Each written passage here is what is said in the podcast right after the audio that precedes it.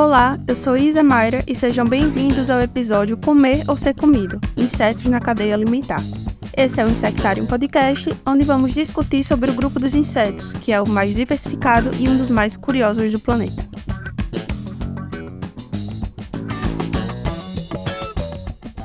A receita para uma vida de inseto bem-sucedida é muito simples. Ficar vivo quanto puder para se reproduzir. E para se manter vivo, é preciso comer. A vida dos insetos tem tudo a ver com comer e evitar ser comido. Muitos insetos comem uns aos outros e encontram mil e uma maneiras de fazer isso. Pode ser comendo de fora para dentro ou de dentro para fora. Pode ser comendo ovos, lavas ou indivíduos adultos. Pode ser usando mandíbulas, esponjas, canudos, ou pode ser simplesmente jejuando. Um grande número de insetos comem apenas quando são larvas e não se alimentam quando adultos. Uma vez que o desejável é estar do lado mais forte da equação comer ou ser comido, os insetos chegam a extremos para evitar serem comidos por outros. Eles podem viver escondidos ou camuflados, ou fingir que são outra coisa, de preferência não comestível ou venenosa. Podem também apostar na sobrevivência, desaparecendo no meio da multidão ou cooperando com outros de maneira muito sofisticada. As estratégias que os insetos usam para se alimentar sem servir de alimento são exemplos de adaptações de cair o queixo, ainda que muitas delas sejam extremamente brutais. Muitos insetos pertencem à categoria que chamamos de parasitoides, isso é, parasitas que por fim matam seu hospedeiro. Muitas vezes, o hospedeiro é consumido por dentro, a larva do parasitoide eclode do ovo nas entranhas do animal, de outro inseto, por exemplo, e devora lentamente as suas entranhas. É um processo muito bem urdido. A larva poupa os órgãos vitais do hospedeiro e os deixa para comer por último, como que guardando o melhor para o final. Em geral, o hospedeiro acaba morrendo quando a larva do parasitoide está pronta para a vida adulta. Teólogos e naturalistas do século XIX arrancaram os cabelos quando descobriram isso não era coisa que calhasse na criação de um Deus bom e generoso. Até Darwin lutou contra essa ideia e escreveu para seu colega norte-americano Azagway em 1860. Abre aspas. Não posso me convencer de que um Deus bom e onipotente teria criado as vespas parasitas com o propósito muito claro de devorar as entranhas de lagartas vivas. Fecha aspas. Mal sabia ele, há coisas muito piores que essas vespas. A Dinocampus coccinelle, apesar de seus olhos verdes e sedutores, pertence à categoria das vespas parasitas. A vespa fêmea enfia seu ovipositor, que é um duto por onde põe os ovos, numa joaninha e nela deposita seu ovo. O ovo choca e ao longo dos 20 dias seguintes, a larva da vespa sai mastigando a maioria dos órgãos internos da joaninha. Em seguida, sem ser percebida, escapa e se esconde na extremidade do abdômen da joaninha, que, pasmem, ainda está viva. A larva da vespa tece então um pequeno novelo entre as pernas da sua infeliz hospedeira, onde ocorrerá a sua transformação em pupa. Todo esse processo dura uma semana, até a vespa adulta eclodir do ovo, alçar voo e deixar a joaninha à própria sorte. A grande questão é, como a vespa mãe controla o cérebro da joaninha para torná-la uma babá zumbi? Faz semanas que ela depositou seu ovo e se foi. A resposta é que a vespa não injeta apenas um ovo, mas também um vírus na joaninha. O vírus vai se proliferando no cérebro da joaninha no ritmo exato para deixá-la paralisada, justamente quando a larva está para sair. Por intermédio do vírus, a vespa assume o controle do cérebro da joaninha e a obriga a agir como babá e também como papinha de bebê. A única informação agradável a dizer sobre isso é que, mesmo assim, existem joaninhas que sobrevivem a esse martírio. A mesma sorte não tem a barata vítima da vespa que engole a sua alma, a vespa pula de Dementor. Vocês reconhecem esse nome? Vocês lembram dos dementadores de Harry Potter? Os monstros que voavam sugando a alma das pessoas? Então, essa vespa foi denominada assim justamente por causa deles. Trata-se de uma das várias espécies do gênero de vespas parasitas de baratas, que ocorrem até em regiões mais setentrionais da Europa. Quando ainda em estágio infantil, essas vespas vivem nas entranhas das baratas. O processo começa com a mãe procurando um lugar para inocular os seus ovos. Primeiro, uma ferroada no abdômen para atordoar a barata durante alguns minutos. Depois, uma cirurgia cerebral de alta complexidade. Por isso, a paciente, entre aspas, precisa estar completamente imóvel. É a vez de dar uma ferroada na cabeça. Com precisão extrema, a vespa injeta uma dose de veneno em dois pontos específicos do cérebro da barata O veneno bloqueia os sinais que controlam o processo motor. A barata ainda consegue se mover, mas não mais por iniciativa própria. Ela está à mercê do desejo da vespa. E qual seria o desejo da vespa? É levar a barata a um lugar onde possa depositar nela os próprios ovos. Mas como a barata é grande demais para a vespa carregar, é melhor privá-la de todo e qualquer livre-arbítrio que tivesse, mesmo sendo barata, mantendo sua capacidade de locomoção. Com isso, a vespa sugadora de almas pode simplesmente agarrar-se à antena da barata e conduzi-la aonde quiser, como um cão pela coleira. Para onde? Para a morte. A barata acaba se tornando uma presa dócil que se deixa levar para uma toca no chão, onde a vespa põe um ovo e gruda esse ovo na perna da barata. Depois, a vespa fecha novamente a abertura da cova com seixos e desaparece.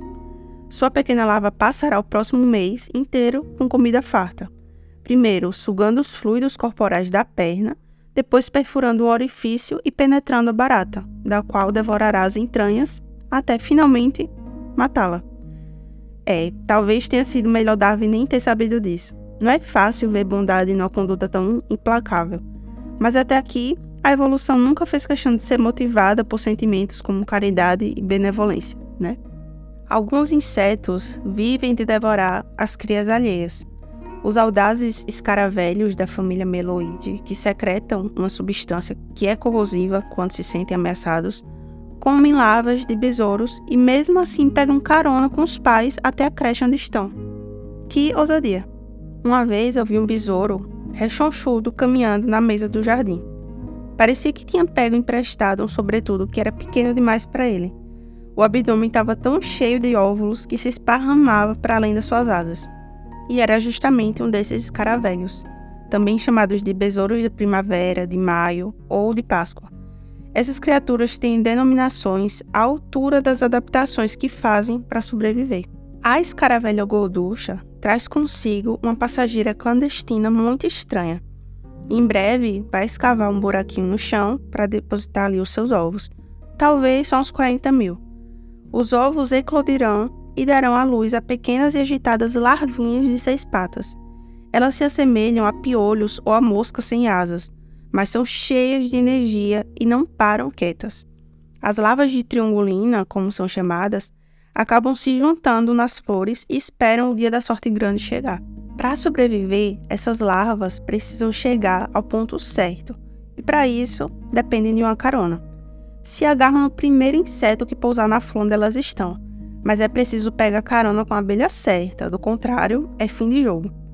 Por isso mesmo são necessários tantos ovos desde o início, somente para aqueles que se aventurarem como passageiros clandestinos no transporte certo, o futuro está garantido. As triangulinas do escaravelho meloide se juntam numa flor e formam uma figura que parece uma abelha. Além disso, elas exalam um odor que imita o de uma abelha melífera solitária. Logo, aparece um macho para lhe fazer companhia. Enquanto ele tenta acasalar com a figura que lhe parece ser uma abelha rainha, ela desaparece e as larvas de triangulina montam no seu corpo. O zangão retoma o voo, desiludido, coitado, e com sorte encontrará uma abelha rainha. E é aqui que as larvas saltarão sobre ela, abandonando o navio que está naufragando e garantindo assim o bilhete para chegar onde elas querem, no ninho da rainha. As triangulinas agradecem pela carona e mudam novamente o formato corporal, assumindo a forma de larvas sem patas. Ficam quietinhas no ninho, surrupiando todo o néctar que conseguem. De sobremesa, podem até comer as larvas de abelhas que moram ali. E quando estão satisfeitas, transformam-se em pulpas e esperam a primavera chegar, e o ciclo então recomeça. Lá na Noruega, os escaravelhos da família Meloide são chamados de besouros petróleo, pois eles expelam um líquido viscoso semelhante a petróleo. Ele contém cantaridina, que é um dos venenos mais poderosos que conhecemos. Uma quantidade correspondente ao peso de um único grão de arroz é o bastante para matar um ser humano. A substância desses insetos, se ingerida, causa pústulas dolorosas em contato com a pele e inchaço no trato urinário. Além disso, a quantidade entre uma irritação e o efeito letal é mínima, não é coisa com que se brinque. Esses besouros se adaptaram para emergir na mesma época do voo solitário das abelhas que irão parasitar. Por isso, só podem ser vistos no início da primavera. A melhor coisa a se fazer, caso você tenha a sorte de avistá-los alguma vez, é deixá-los viver a sua estranha vida em paz. Para quem não é muito de cozinhar aos domingos, não sabe direito o que preparar, não consegue pensar em nada disso quando está no supermercado fazendo compras numa sexta-feira, depois de uma semana intensa, iria adorar ser um gafanhoto numa hora dessas. Mais precisamente, um Chlorobalius leucovirilis, um gafanhoto australiano grande e esverdeado. Ele teria resolvido isso facilmente. E cuidado para que a comida fosse entregue na porta de casa, fresquinha, tão fresca que ele mesmo vai entregar. Esses gafanhotos só precisam gritar e a comida vem correndo direto para a mesa de refeição deles, bem na hora que bate aquela fome. E o que eles gritam? Digamos que não é nada que faça frente a um Romeu qualquer fazendo sua serenata debaixo de uma varanda, né? Os gafanhotos aprenderam a imitar o canto de acasalamento de uma espécie completamente diferente, uma cigarra bem bonitinha. Eis então, logo aparece o senhor cigarra, todo pimpão, aproximando-se da fonte do ruído mas em vez de uma cigarra apaixonada, ele encontra pela frente um inimigo faminto e muito maior que ele. Então, o almoço acabou de ser servido. Na linguagem acadêmica, isso é chamado de imitação agressiva. Isso é, um predador ou parasita imita o sinal emitido por outra espécie com o propósito de atrair o receptor daquele sinal. Existem vários exemplos parecidos. O vagalumes futuris versiculo pode, por exemplo, imitar 11 espécies aparentadas, fingindo ser uma fêmea pronta para se acasalar. Dessa forma, ele pode pousar e piscar tranquilamente como uma luzinha de árvore de Natal e apenas esperar a comida dar o ar da graça. Mas mudando de assunto aqui, vocês sabiam que as moscas assassinas também têm seu dia?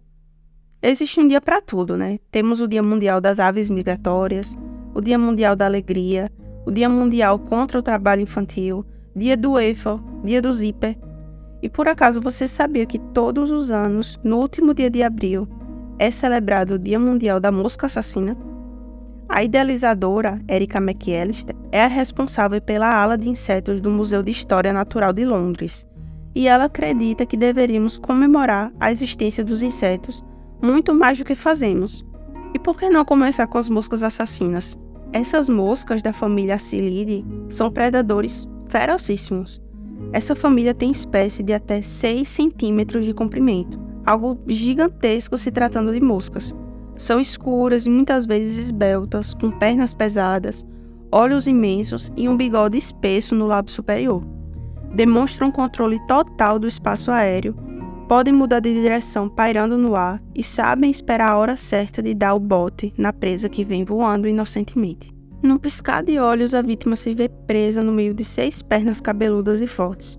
Sem precisar aterrissar, a mosca assassina se estica sobre a presa, que pode muito bem ser um inseto bem maior que ela, viu? Em alguns casos, pode até mesmo ser um beija-flor. A mosca assassina esguicha um coquetel de saliva, um veneno líquido digestivo, que rapidamente transforma as entranhas da vítima numa espécie de milkshake de inseto. Depois é só sugar, sugar e jogar o esqueleto oco no chão.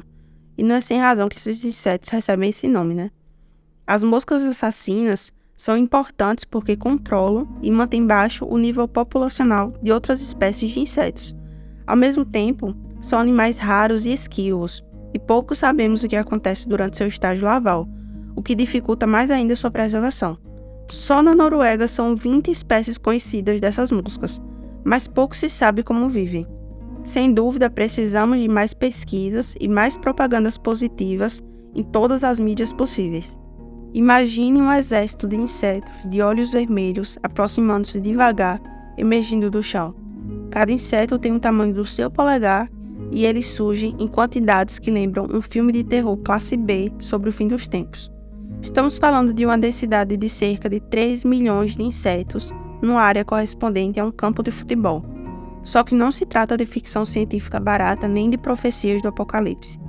É apenas o Swarmagedon, de Swarm, enxame, e Armageddon, dia do juízo final, o criativo apelido que recebeu o ciclo vital de 17 anos das cigarras na América do Norte. Esses insetos sucadores de seiva vegetal passam 16 anos consecutivos abrindo mão da sua vida ao ar livre, escondidos em becos escuros e muquifos debaixo da terra, tranquilos, esperando pacientemente. De vez em quando bebem um coquetel de seiva de raízes por meio de um canudo fixo na boca. Então, no 17º ano, eles reúnem o bando inteiro para uma festa de arromba. Multidões de indivíduos de um tom acastanhado brotam das profundezas em silêncio e sem asas. A multidão silenciosa sobe nas árvores e realiza sua última troca de pele, marcando a transição das cigarras para a fase adulta e reprodutiva. E então, tcharam! De dentro da velha casca surge um ser, alado, investido de festa e pronto para arrebentar. O amor tá no ar, o namoro tá liberado e acabou-se o tédio. Se você passar 17 anos debaixo da terra, terá acumulado energia e tanto, né? Para nós humanos, o canto da cigarra é um som muito intenso, de alta frequência e muito irritante. Multiplique então por milhões de cigarras macho cantando. Daí vai ser fácil entender porque existem pessoas que sofrem danos auditivos ao passar muito tempo ao ar livre quando esse baile das cigarras começa. O volume do ruído pode bater os 100 decibéis. Em compensação, a balada das cigarras não dura muito. Depois de terem passado 17 anos e 99% da vida sob a terra, sua vida adulta não passa de 3 a 4 semanas. Depois do canto vem o acasalamento, depois do acasalamento, novos ovinhos de cigarras. Os ovos eclodem semanas depois e as pequenas ninfas se arrastam pelos galhos onde nasceram até caírem no chão, depois se enterram para esperar os próximos 17 anos na escuridão. Bem antes de eclodirem os ovos, as ninfas, seus pais e mães já estarão mortos, já cumpriram seu papel. Tudo que resta a quem agora assistiu o baile é arrumar vassouras e pás e limpar quilos e quilos de cascas de cigarras mortas dos jardins e esperar a próxima aparição delas, em mais de 17 anos. Na verdade, esse tipo de cigarra é o inseto mais longevo que se conhece, ao lado da sua prima, a cigarra cujo ciclo de vida é de 13 anos. Há várias espécies delas cujas ninhadas podem emergir em períodos diferentes e em diferentes partes dos Estados Unidos. Não é de se estranhar que esses insetos intrigantes tenham recebido o nome científico de magicicada. Mas qual a moral dessa fantástica história das cigarras de 17 anos e como é possível que os insetos saibam contar.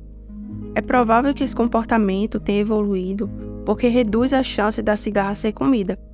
As cigarras são insetos grandes, ricos em proteínas e cobiçados por pássaros, mamíferos e lagartos. Inundar o mercado com essa oferta maciça de alimentos garante que uma boa parte da cigarra sobreviva para acasalar e pôr seus ovos. É a estratégia de sobreviver desaparecendo no meio da multidão.